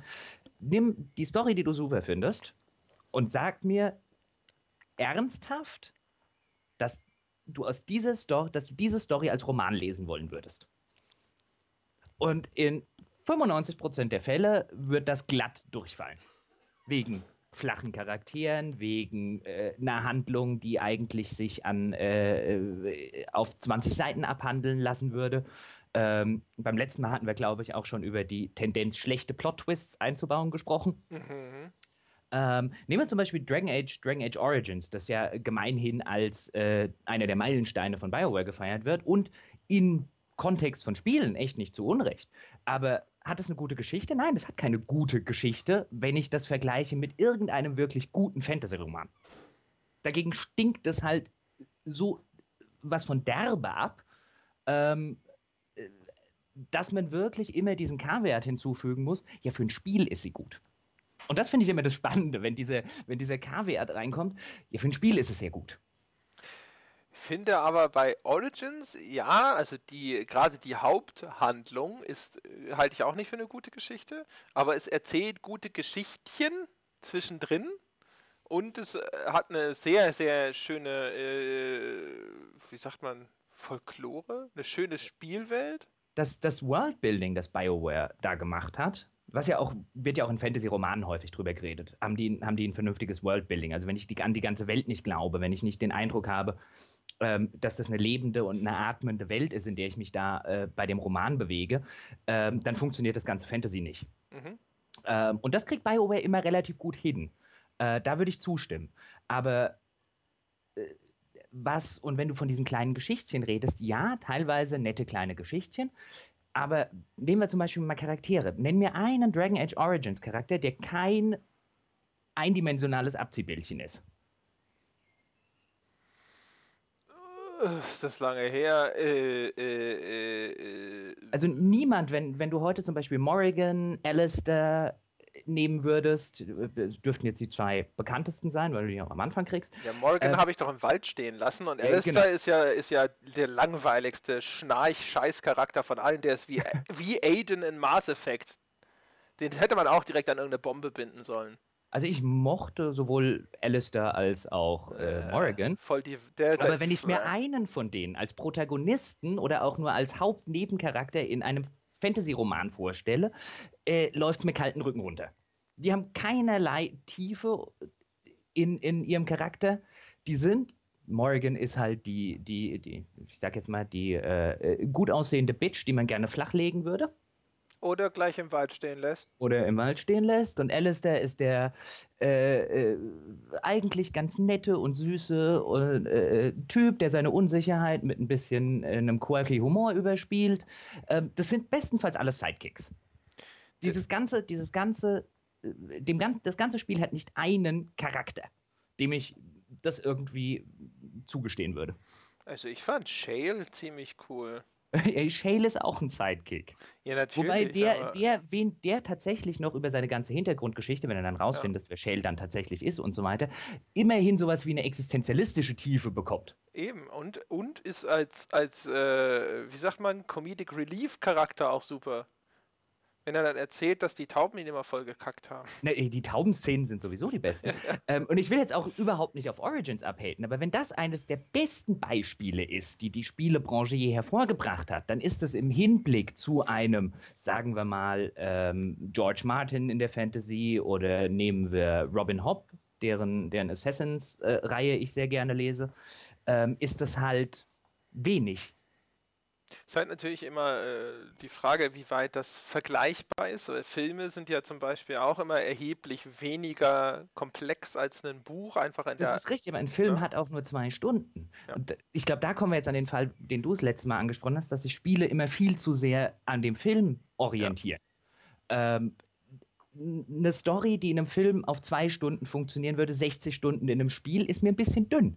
Ja, ja, ganz genau. Wobei man, man, muss natürlich auch immer sagen, Spiele dauern vielleicht 60 Stunden, aber von mir aus 40 davon klopfst du auf irgendwas ein. Aber da sind wir tatsächlich wieder bei dem Punkt, dass Spiele noch keinen wirklich guten Weg gefunden haben, zumindest in den allermeisten Genres, ihre Geschichte aus der eigentlichen Interaktionshandlung hinaus herauszuerzählen. Ist ja meistens so, ich tue tatsächlich was, also ich erschlage irgendein Monster und dann zwischendrin wird man mir die Geschichte erzählt in meist klassischer Filmmanier, also Dialogsequenzen oder sonst irgendwas. Äh, und es hilft bestimmt auch nicht, dass äh, so ziemlich jeder gute Autor, den ich kenne, der würde erst versuchen, äh, an einen klassischen Verlag seinen Roman zu verkaufen. Wenn er dafür entweder zu schlecht ist oder niemanden findet, wird er versuchen, irgendwo Drehbücher zu schreiben. Und wenn er das auch nicht macht, wird er auf die Idee kommen, beim, bei einem Studio anzufangen. Ja, und wenn die ihn ablehnen, denkt er über Spieleredakteur nach. Äh, richtig. ähm, jetzt wollte ich noch was. Äh, genau, bevor jetzt irgendjemand da draußen sagt, was ist denn mit Mass Effect? Und tatsächlich, Mass Effect erzählt wahrscheinlich die beste, also Mass Effect 1, die beste Story, die ich je in einem Spiel gesehen habe. Planescape Torment? Planescape Torment steht so weit außerhalb jeder Konkurrenz, dass äh, das muss man sich einfach im Hintergrund immer dazu denken. äh, das ist tatsächlich das einzige, und das hat sie ja auch nicht mit einem Medi als, aus Medium herausgemacht, auch wenn die ein paar Sachen sehr clever gemacht haben, wie zum Beispiel dieses ganze Wiederbelebt werden, was ja total viel Sinn in diesem Kontext ergibt. Ähm, dass du also nicht sterben kannst in dem Spiel. Mhm. Ähm, was soll ich jetzt? Ah, Mass Effect, genau. Mhm. Also dann sagen wir von den modernen Spielen. Das erzählt eine stringente, ausgezeichnete Geschichte mit einem Twist am Ende, der tatsächlich funktioniert. Sogar mit halbwegs, auch wenn, wenn Shepard jetzt ziemlich ein Abziehbildchen bleibt, aber zum Beispiel Reaper funktionieren im ersten Mass Effect fantastisch. Bis man dann halt rausfindet, dass die Story überhaupt nicht von BioWare ist. Sondern, also sowas Dreistes habe ich halt in meiner ganzen Karriere selten. Ich habe es zufällig ähm, als ich damals in Kanada studiert habe, ist mir in einem, in einem Second-Hand-Buchladen äh, ein Roman von Alistair Reynolds in die, in die äh, Finger gefallen. Auf Deutsch heißt der Unendlichkeit. Und so ungefähr nach 200 Seiten denke ich, das hast du doch schon mal gespielt. Also da mit den Reapern und mit Cerberus und mit der Citadel, die in Wirklichkeit überhaupt keine Citadel ist und so weiter und so fort. Und nach dem Lesen von dem, von dem kompletten Roman bin ich ja irgendwann auf die Idee gekommen, jetzt guck's mal vorne, wann, wann wurde das erst veröffentlicht? Ah, vor Mass Effect. Das ist eins zu eins die Geschichte von Mass Effect.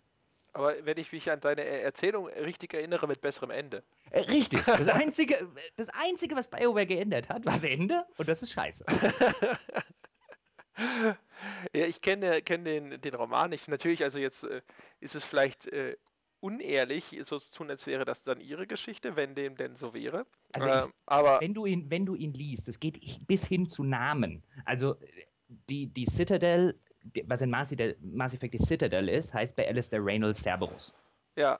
Und äh, also wie gesagt, das geht bis hin zu den, zu den zu, zu, zu Namen von einzelnen Sachen, zu dem Plot-Twist, nämlich die Citadel ist eigentlich gar keine Citadel, sondern eine Falle der Reaper, die eben damit überprüfen, ob alle paar äh, äh, tausend Jahre mal wieder eine Zivilisation groß genug ist, um das Ding zu entdecken, um sie dann auszulöschen. Gut, die heißen nicht Reaper, die heißen irgendwie ein bisschen anders, aber es ist eins zu eins äh, so eklatant die gleiche Geschichte, dass ich mir 100% sicher bin, dass da irgendwo eine außergerichtliche Einigung mit dem Autor stattgefunden hat. Ich finde natürlich aber jetzt sozusagen eine Spielumsetzung eines Romans zu machen, wenn das dann am Ende dazu führt, dass sie eine super Geschichte erzählen, das, das an sich finde ich jetzt nicht so schlimm. Die nee, um Gottes Willen. Ich will lediglich damit deutlich machen, dass eben dieses, aber sie haben mit Mass Effect zumindest im ersten Teil eine fantastische Geschichte erzählt, also können das Medium-Spiele das ja, ja lediglich sagen, nein, die ist nicht daher. Das stimmt wohl, ja. Also ja, ich meine zum Beispiel eine von den Spielereien, der es ja zumindest immer wieder unterstellt wird, dass sie äh, eine sehr gute Geschichte erzählt. Die Witcher-Reihe ist ja auch, basiert ja auch auf Romanen. Ich weiß jetzt nicht, wie stark die sich dann tatsächlich in dieser Spielhandlung wiederfinden, aber ist ja auch anscheinend äh, sehr stark zumindest daran angelehnt äh, gut, dann mache ich mich jetzt vielleicht bei einigen Hörern unbeliebt, aber äh, ich finde die Witcher-Romane auch keine gute Fantasy. ich finde das grässliche Fantasy, das Groschenroman-Fantasy. Ich, ich habe die Romane nicht gelesen. Ich fand den äh, Witcher 2 ehrlich gesagt auch erzählerisch nicht so stark, wie das äh, anscheinend bei den Leuten angekommen ist. Ich kann schon verstehen, dass man diese, diese Art von ja, dreckiger äh, Fantasy-Welt und so, dass das durchaus so in der Art, wie das dargestellt wird, ist das eine äh, durchaus angenehme Abwechslung den, im Bereich der Computerspiele, dass man das sehr gut und sehr angenehm finden kann, das kann ich sehr gut nachvollziehen. Finde aber zum Beispiel das zentrale Themen dieser ganzen Witcher-Geschichte in den Spielen völlig unter den Tisch fallen, was ich von einem Spiel, das, äh, das wirklich den Anspruch erheben möchte, jetzt eine richtig gute Geschichte zu erzählen, äh, erwarten würde. Also gerade zum Beispiel, ich finde, einer der Kernkonflikte ist ja, dass Gerald, der, der Held der Reihe, ist, sitzt so ein bisschen zwischen den Stühlen. Ja, er ist ja ein, ein Hexer, also ein Mutant, wenn du so willst, ist aber ursprünglich mal ein Mensch gewesen und ist damit so ein bisschen zur Hälfte bei den Menschenfraktionen und zur Hälfte bei dieser Monsterfraktion. Und aus diesem Zwiespalt machen die X-Men-Filme mehr als die Witcher-Reihe bisher. Ja, und du hast, äh, was ich, was, was ich da noch finde, ist, jetzt nehmen wir Spielegeschichten. Und es gibt auch ein paar positive Beispiele. Ich finde zum Beispiel, was Portal ist eins der, der brillantesten Beispiele, wie man aus der Spielerinteraktion tatsächlich keine besonders komplexe Geschichte erzählt, aber die Geschichte funktioniert von vorne bis hinten, weil ich mich durch die Interaktion tatsächlich wie diese, am Anfang wie diese Ratte im Labor fühle. Und weil es brillant geschrieben ist. Und weil es brillant geschrieben ist. Ähm, also es gibt durchaus löbliche Ausnahmen, aber bei den, bei den meisten Spielen, ähm, jetzt habe ich vergessen, was ich sagen wollte. Weiß nicht, aber auf jeden Fall ist das hm. tatsächlich ja, äh, das ist ja super, äh, ein super Beispiel, wie wirklich, wirklich guter Autor tatsächlich aussehen kann. Weil also Portal, natürlich ist Portal, das, wenn man das vergleicht mit den Dingen, über die wir sonst immer so sprechen, wenn es um gute Geschichten geht, ja, dann fällt den meisten Leuten nicht Portal ein, weil es Humor ist und so fluffig ist, ja. Mhm. Aber wie schwer es ist, diese Pointen so zu schreiben, dass das so sitzt und diese Charaktere so zu schreiben, dass sie so witzig sind. Äh, ich glaube, die, die Leute kriegen noch zwei Planescape Torments hin, bevor sie das schaffen. Wahrscheinlich. Und jetzt fällt mir auch wieder ein, was ich sagen wollte. Nämlich, wie wenig es Spielegeschichten in der Regel schaffen, mich in irgendeiner Form emotional zu berühren. Mhm. Und das, finde ich, macht schon einen guten Roman ähm, und sogar einen guten Film oder eine gute Serie aus. Mhm. Wie wenig zum Beispiel Bösewichte es in Spielegeschichten gibt, denen ich tatsächlich böse bin. Oh ja, das ist, oh, oh Gott, oh Gott, das ist Also zum, nehmen, wir, nehmen, wir wieder, nehmen wir wieder Dragon Age Origins und das ist, finde ich, ein integraler Teil vom Geschichtenerzählen. Geschichtenerzählen ist nicht nur, ähm, ich will wissen, wie es weitergeht, sondern ein bisschen mehr sollte, sollte schon drin sein, sonst kann ich ja Lindenstraße gucken. Ähm, nehmen wir wieder Dragon Age Origins. Der eigentliche Bösewicht für mich, der beste Bösewicht in diesem Spiel ist dieser Al Randon Howe, von dem du eigentlich nur die Hintergrundgeschichte weißt, wenn du halt am Anfang den, den Human Noble spielst, weil er da deine Familie umbringt. Und dann habe ich einen wirklichen Bösewicht. Das fand ich sehr befriedigend, als ich den irgendwann in der Mitte des Spiels umbringen darf. Wenn du irgendeine andere Origin-History spielst, ist der Wip. Ja. Dann weißt du noch nicht mal richtig, wer das ist. Ähm, das funktioniert. Der hat tatsächlich mir als Spieler mal was Böses getan. Und dann finde ich das dann, dann funktioniert so ein, so ein emotionales Attachment. Spiele sind da in der Hinsicht aber auch teilweise so schrecklich flach, so furchtbar. Das ist ja dieses, äh, ich habe dir doch gerade gezeigt, der Böse hat gerade ein Kind umgebracht oder dass diese Figur, die ich dir vor drei Minuten als deine Freundin gezeigt habe, jetzt hast du ihn und endlich äh, ist unsere Rache-Story auf ihrem emotionalen Höhepunkt angekommen. Mhm. Das ist ja auch einer der Gründe, warum die Leute damals dieses ansonsten ehrlich gesagt vielleicht auch ein bisschen überschätzte The Darkness derart gefeiert haben, weil das als eines von ganz, ganz, ganz wenigen Spielen tatsächlich sich die Zeit genommen hat, diese Figur, die deine Freundin ist, nämlich Jenny, mal mit dir in ein Apartment zu setzen und dann konntest du mit ihr auf der Couch kuscheln und nur Fernsehen gucken. Also so eine ganz normale Alltagssituation in, eine, in so ziemlich jeder Beziehung auf dieser Welt. Und das machte diese Figur auf einmal so viel greifbarer als, das, als diese, diese emotionale mhm. Verbindung zu ihr auf einmal, so viel nachvollziehbarer. Und als die dann hinterher umgebracht wird, das macht diesen ganzen Moment auf einmal viel stärker. Und das Natürlich, das, diese, diese Vorarbeit brauchst du, aber wenn wir jetzt, wenn wir jetzt aus der Literatur zum Beispiel, äh, ein schönes Beispiel, da finde ich immer Stephen King mhm. in, in seinen, seinen alten Horrorsachen. Wenn du in dem Friedhof der Kuscheltiere zum Beispiel, wenn du nicht 200 Seiten eine Familienidylle hättest, die zwar auch ihre kleinen Problemchen und so weiter haben und wo immer im Hintergrund so ein bisschen dieses, dieses Übernatürliche, wo, wo so ein Foreshadowing stattfindet, da passiert noch irgendwie was. Aber wenn du nicht 200 Seiten eigentlich nur einer Familie beim Alltag zugucken würdest, mhm. fehlt am Ende komplett das Attachment, wenn dann der kleine Junge überfahren wird und als Zombie wiederkommt und so weiter und so fort.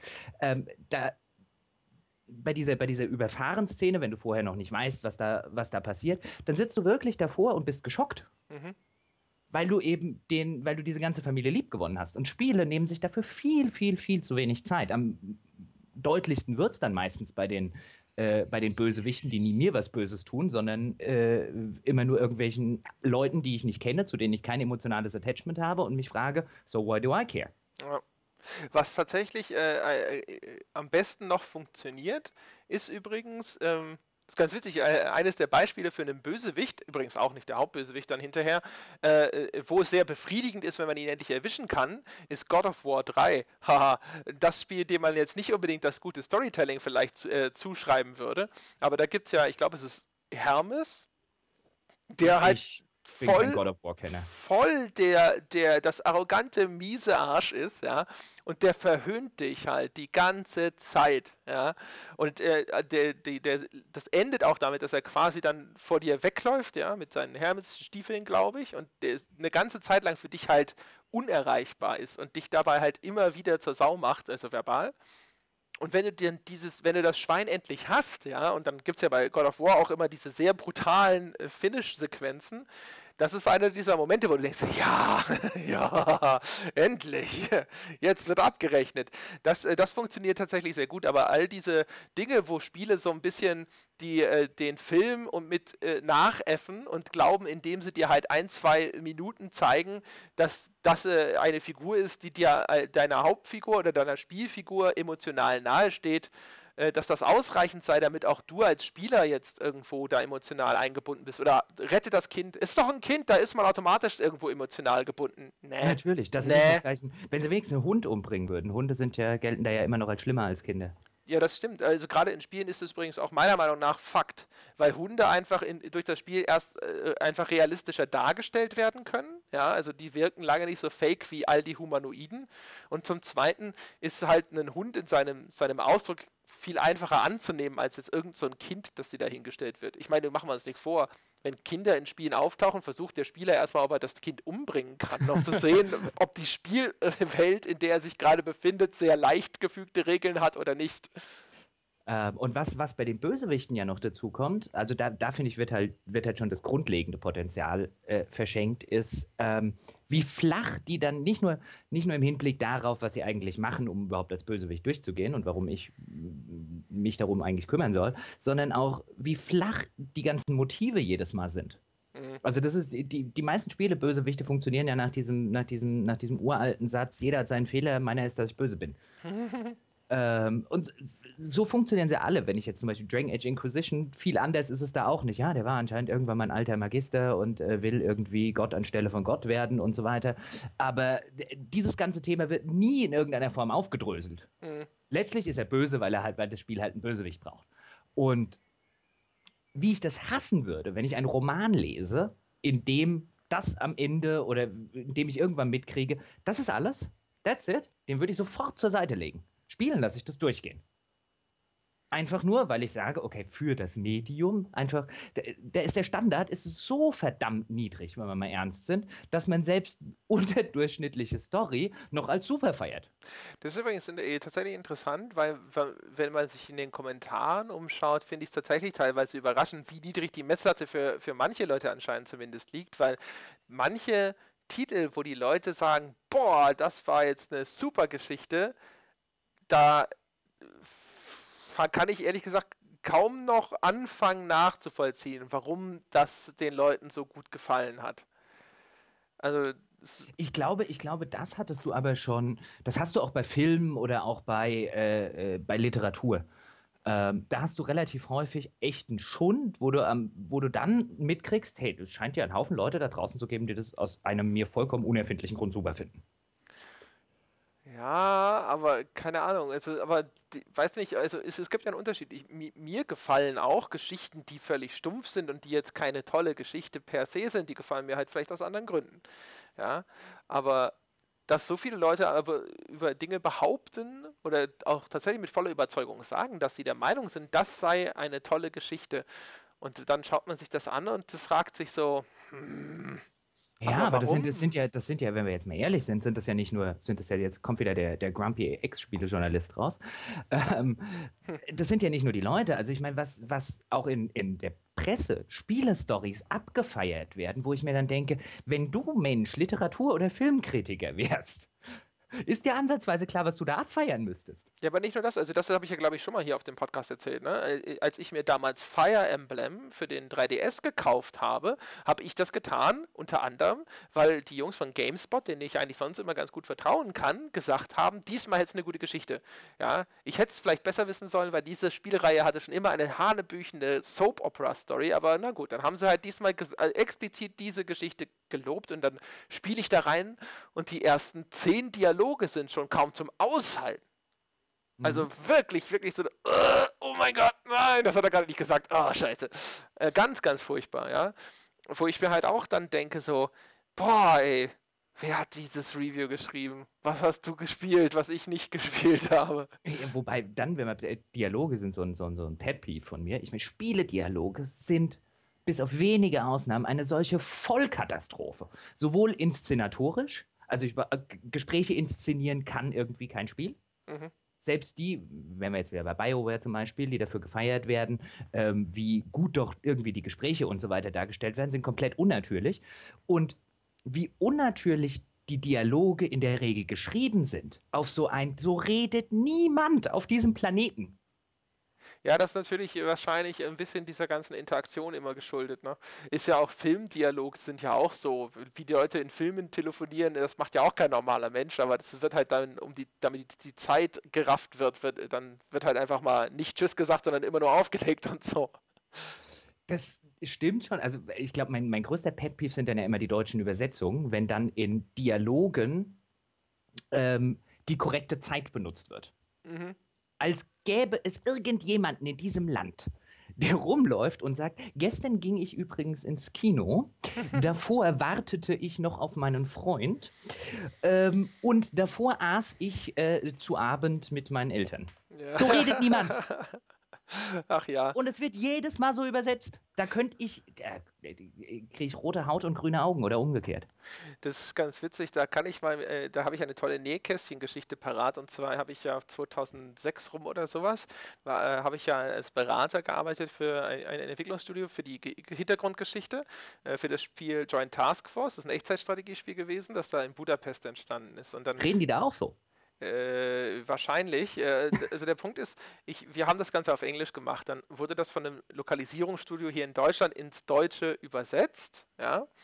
Ähm, das hat, da, da, dann habe ich das hinterher gekriegt. Das war schon mal ganz schrecklich. Also wenn du dann als Autor vor dieser Übersetzung sitzt, ja, also oder als Co-Autor in dem Falle, und dann gehst du das so durch und denkst so, nein, nein, nein, nein, nein, nein, nein.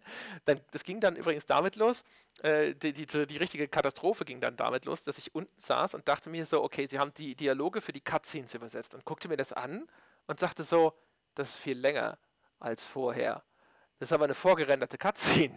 Die läuft jetzt nicht plötzlich länger, weil wir das ins Deutsche übersetzt haben, Freunde. Und dann äh, rief ich den damaligen äh, Zuständigen bei diesem Übersetzungsstudio an und der meinte so, das hat uns keiner gesagt, wussten nicht, dass das eine Cutscene ist. Ja. So, dann, äh, dann haben wir das halt also quasi nochmal gekürzt, ja, man kürzt das dann auf Silben, auf die gleiche Silbenanzahl, damit das, dann können die das hinterher noch so auch mit der Abspielgeschwindigkeit vom Ton meistens so hintricksen, dass das passt. Äh, und dann im Studio selber war es dann auch so, ähm, ich war der Einzige, der ähm, von den Autoren, der tatsächlich bei diesen Sprachaufnahmen dann anwesend war. Ja? Was übrigens auch ein ganz Erle ein Erlebnis für sich war, weil der Tonregisseur hat mich sofort gehasst, weil er keinen Spacko da sitzen haben wollte, der ihm irgendwie sagt, wie das jetzt zu machen ist. Ja? Also der kam halt irgendwie quasi an und so, so, hallo, ich bin der und der, was zur Hölle machst denn du hier? ja. Und das, das gipfelte darin, dass einer der, der Synchronsprecher in der Pause, so ein älterer Herr, zu mir kam und meinte so, ja, mit dem Dings, mit dem Arme hat er schon oft zusammengearbeitet und so und äh, den sollten sie einfach mal machen lassen. Ne? Also das muss man ja nicht. Der weiß schon, was er tut. Ich habe zutage und so.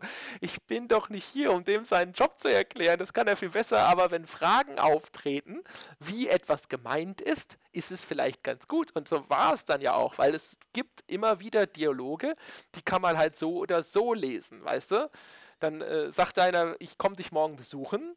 Ja, aber er meint vielleicht, ich komme dich morgen vielleicht mal besuchen. Ja. Und das weiß keiner, wenn da nur der Text steht und wenn da zum Beispiel keine Regieanweisungen äh, relativ detailliert in diesen die, diesem äh, Dokument für die Tonaufnahmen drinstehen. Ja? Und von daher, das renkte sich dann hinterher ein, als deutlich wurde, dass es durchaus seinen Sinn hat, dass ich da rumgesessen habe. Solche, solche Fälle gibt es bestimmt dauernd, aber ja. irgendwo stehen doch Synchronsprecher, es sind ja häufig die, die gleichen, und lesen den Kram ab und übersetzen zum Beispiel die Vergangenheit und lesen diese Vergangenheitszeiten so. Und da steht ja auch ein Dialogregisseur nebendran mhm. in diesen Lokalisierungsstudios. Ir aus irgendeinem Grund müssen die ja der felsenfesten Überzeugung sein, so redeten Menschen. Ja, aber das ist jetzt der, die, die Konklusion des Ganzen. Erstens, da sitzt dann häufig eben ein Tonregisseur. Der ist dafür da, er in erster Linie dafür zu sorgen, dass die das ordentlich sprechen. Der sagt dann, hey, da war ein Ploppen da, ein leichtes Zischen dort, das sprechen wir nochmal. Der weiß von diesem Spiel nichts, nichts. Der weiß nichts von dem Kontext, in dem diese äh, Dialoge geschehen oder sonst irgendwas, wenn das nicht in diesem äh, Dokument drinsteht, das er bekommt. Was häufig, zumindest damals noch, ich hoffe, dass das inzwischen professioneller läuft, nicht der Fall war. Ja? Und der, der zweite Punkt ist dann natürlich, auch, man bucht diese Leute halt über eine bestimmte Zeit. Das muss dann in einem bestimmten Zeitraum durchgepeitscht werden. Das war halt auch so ein Ding. Ich habe dann halt ab und zu da gesessen und gesagt so, nee, nee, nee, pass mal auf, das ist eigentlich so und so und das ist auch dramaturgisch wichtig, dass er das so sagt, weil deswegen und deswegen. Und der sagt halt so, pass auf, den haben wir nur heute. Wenn wir heute mit dem seinen Dialogzeilen nicht fertig werden, kann der erst in zwei Wochen wieder kommen dann muss, muss euer scheiß Spiel schon gepresst werden, oder? Also, ja, dann hältst du jetzt besser die Fresse und wir lassen das so. Ich so, mm. Oder wir können das, äh, auch, wir können den auch versuchen, den nochmal übernächste Woche nochmal neu zu bestellen. Dann kostet er wahrscheinlich das Doppelte. Äh, du kannst ja mal anrufen, ob ihr das bezahlt. So, ja. Und so, so, äh, das ist halt sozusagen die Realität hinter den Kulissen bei vielen dieser Tonaufnahmen. So nehme ich das an. Und dann entstehen halt solche Sachen. Ich habe den zum Beispiel auch gefragt, was macht ihr denn, wenn jetzt ich nicht hier bin? Und da ist ein Dialog, von dem ihr wisst, der könnte bedrohlich gemeint sein oder freundlich oder sonst was. Und dann sprechen Sie ihn wahrscheinlich neutral ein, damit er beides bedeuten kann, oder? Exakt. Denn dann wird es neutral eingesprochen, damit es halt irgendwie immer passt. Ja, und das äh, dann so, so, so entstehen dann manchmal so diese äh, deutschen Synchros, wo man davor sitzt und sich denkt, was in aller Welt? ja. Es, halt echt, also, es war schon ein, ein, ein, ein, sehr erhellendes Erlebnis umgekehrt auch total frustrierend. Übrigens auch so, wenn ich dabei bin, nochmal bei der Anekdote, total frustrierend auch. Die, ich, wir hatten diese, diese Geschichte, hatte auch so einen, einen gewissen netten Plot-Twist am Ende. Und dann kriegte ich dann diese fertige Übersetzung. Und dann sagte ich so, was zur Hölle? Da fehlt und da haben sie ja auch noch was umgeschrieben und äh, und, ja, und dann, dann sagte äh, Vincent, also Vincent van Diemen ist ein Freund von mir, der damals der Producer des Ganzen war, der sagte dann so, ja, die eine Cutscene ist nicht fertig geworden, das äh, kriegen wir nicht mehr hin, das ist auch nicht mehr im Budget, die musste rausgestrichen werden. Und dann haben wir das halt so, haben die das halt umgeschrieben, sodass es passt. Und ich so, aber jetzt ergibt das ganze Ende keinen Sinn mehr. So, ja, nein, so schlimm wird das doch nicht sein. Ich so, doch, pass auf, ich kann dir das erklären. So, ja, aber das, ja, da kann man doch nicht, ich so, aber das, da, oh. Und es war halt so, dann, ja, dann, dann kannst du ja noch mal, du hast ja noch bis morgen Zeit, bis die Sprachaufnahmen losgehen, weißt du? Und dann halt so am Tag vorher noch mal so hier und da und dort Dialoge angepasst, damit das nicht komplette, also es hat auch immer noch garantiert Plotholes so groß wie dieser Mondkrater, ja, äh, dessen Name mir gerade nicht einfällt, aber es war schrecklich, ja, schrecklich, weil am Anfang sitzt du noch da und bist eigentlich ganz zufrieden und ganz stolz, dass du so ein, so Story-Credit in diesem Spiel hast und dann ist es hinterher, musst du so flickschustern und witzigerweise stehe ich jetzt als einziger Story-Autor hinterher in den Credits, das heißt, der, der ursprüngliche Mitautor von dem Studio hat sich offensichtlich da auch der Affäre gestohlen. War vielleicht nicht ganz blöd. Ja, doch, ich, ich hätte am Schluss ehrlich gesagt auch äh, Alan Smithy dann bevorzugt. ich wollte gerade fragen, warum du nicht wenigstens kannst, äh, dann, ja, Alan Smithy Story Ach, weil am Ende sitzt du halt trotzdem da und denkst dir halt so, boah, aber ich habe meinen Namen in den Story Credits uh, und eigentlich war es ja auch viel Arbeit und das ist cool und ich habe einen Eintrag auf Moby Games. Aber es ist äh, trotzdem. Also habe ich auch eine von diesen Scheiß-Stories geschrieben. Ja, ohne Scheiß, aber äh, boah, ey. Vor allem, wenn du halt in so einem Hotelzimmer in Düsseldorf sitzt und das dann kriegst und so, du kannst, hätte so ausrasten können. Schrecklich. Schrecklich. Gut, jetzt sind wir bei ähm, sehr, sehr lang ja, ja. für den heutigen Podcast. Und wir haben immer noch nicht zehn. Ich glaube, wir haben heute wieder drei geschafft. Äh, zwei, oder? Nee, drei. Drei. Wenn wir das als abgeschlossen betrachten, waren es drei. Ja, gut, also ich meine, über äh, Geschichten, in, vielleicht sollten wir da mal eine eigene Folge machen, Geschichte in Spielen. Da könnte ich mich, könnte ich mich da geht noch was. stundenlang auslassen. Ja, wir können ja dazu aufrufen, dass in den Kommentaren die Leute, es ist ja auch zu einem gewissen Grad ein Wunschkonzert, auch mit leichter Zeitverzögerung zwar, aber immerhin. Äh, wenn man äh, da draußen mehr hören möchte zum Thema Stories in Spielen, bitte, bitte, wir haben da noch mehr zu bieten. Ja, wir hören aber nur dann auf euch, wenn wir wollen. Ja, und wenn das natürlich ja. mit der, äh, mit der gebotenen, Nein, machen ja nur überschwänglichen Unterwürfigkeit vorgetragen wird. Das, das, das, würde helfen. Ja. Aber wir greifen gerne Vorschläge auf, wenn sie uns gefallen. Ja, sofort. So wie das eigentlich Und, jedes Unternehmen macht, ja. nur äh, nicht ehrlich genug ist, das dazu zu schreiben. Ja, also wir, wir gute Vorschläge genau. werden wir sofort aufgreifen und ja. als unsere eigenen Ideen ausgeben. Auf Richtig. der Stelle. Wir, genauso wie wir ja sagen, ähm, Feedback wird gerne entgegengenommen. Es sei denn, wir mögen es nicht. Dann wird es ignoriert. Richtig. Das ist ja auch immer das, was einem die Leute nicht dazu sagen, die einfach sagen, wir hätten gerne Feedback. Ja, natürlich. Vernünftiges Feedback, das mich in dem bestätigt, was ich tue. Richtig. Ja. Das, ist, das ist ganz wichtig. Ab und zu vielleicht so ein kleines bisschen Kritik, die man selber nachvollziehen kann, ist auch okay. Es ist völlig okay, sein Lob mit genau dem, der Menge an Kritik zu würzen, die es authentischer erscheinen lässt. Naja, ich habe jetzt nichts gegen total überschwängliches Lob. Nee, das ist auch okay. Ich sag nur so zwischendrin mal. Weißt du, so ja, also wie wenn du, wenn du Amazon-Bewertungen fälschst, dass du dann zwischendrin auch mal zwei kritische Worte fallen lässt. Ja, dass vielleicht die Verpackung nicht ganz so gut war oder. Ja, ja, ja, ganz hat zwei genau. Tage länger gedauert, bis es da war. Das ist ja auch alles. Das ist ja auch alles okay. Ja, oder die Farbe gefällt mir nicht, aber das hätte ich wissen müssen. Ja. Das Schöne ist ja auch, fällt mir gerade übrigens ein, wenn wir jetzt irgendwann mal jemanden in den Kommentaren hätten, der einfach sagt, was reden die da für eine Scheiße und die sind doch alle gekauft und so weiter, den können wir ja gerade kicken, oder? Wir können alles bannen, was uns hier vor die Flinte läuft, wenn wir das wollen. Super. Vielleicht habe ich das ja auch schon, wer weiß. Vielleicht Wie, haben du hast, schon, hast du schon jemanden gebannt? Vielleicht hätten wir schon 300.000 Zuhörer. Nein, um Himmels Willen, wir kämpfen hier, wir kämpfen hier um jeden Einzelnen. ich finde das finde ich wahnsinnig. Da könnte ein Spambot kommen und Links zu irgendeinem Schuhgeschäft im Internet posten und ich würde ihn nicht bannen. Was sind das für Schuhe? Sind das schöne Schuhe? Äh, äh, bestimmt exzellente High Class. Gut, äh, wir, äh, was machen wir eigentlich nächstes Mal? Wir Immer noch äh, weiter mit äh, den Mythen of, Neverending Story. Na klar, da sind noch vier offen und äh, da machen wir den Sack zu. Aber ich habe nur noch eine. Echt? Ja. ja. Dann geht das noch schneller, ist ja super. Ja. Gehen wir früh nach Hause. Komm, teaser mal, teaser mal eine für, für nächste Woche für die, für die Zuhörer und für mich an. Was hast du noch am Zettel? Ich habe, ich glaube, wir hatten noch nicht das große. Früher war ja eh alles besser und insbesondere auch Spielepreise Thema. Spielepreise? Mhm. Ach so, ja, Spiele waren früher billiger. Mhm, mhm, und ich habe äh, noch äh, Spieleredakteure zocken den ganzen Tag und eigentlich kann das ja jeder. Ja. Das äh, steht bei mir noch auf der Liste. Wir hatten die Gewaltspiele doppelt, deswegen kommen wir nicht auf 10. Ach so. Hattest du nicht noch irgendwie, hattest du nicht mal erwähnt, du hast noch irgendwas, die Spielepresse war früher viel besser als heute? Oh ja, das, ich habe, ich hab, da hat dieses große Thema mit, ähm, früher war alles besser. Ich hatte mir da jetzt die Preise aufgeschrieben. Es gibt aber tatsächlich ja auch Leute, die behaupten, die Spielepresse sei früher so viel besser gewesen. Insbesondere, was immer wieder gerne mir erzählt wird, ist, dass der aktuelle Softwaremarkt so viel besser gewesen wäre als aktuelle Spielepresse. Oh, da, da, oh, oh, das sollten wir nächstes Mal wirklich auf die Agenda schreiben. Oh, da, da fallen mir schon wieder Dinge ein. Ja, ja, ne? Ja. Äh, gut, dann machen wir uns noch ein Bier auf, oder? Das machen wir. Gut. Das sollten auch Sie tun da draußen, wenn Sie bis hierhin tatsächlich äh, wach geblieben sind. Und dann hören wir uns nächste Woche wieder. Bis dahin. Ciao. So.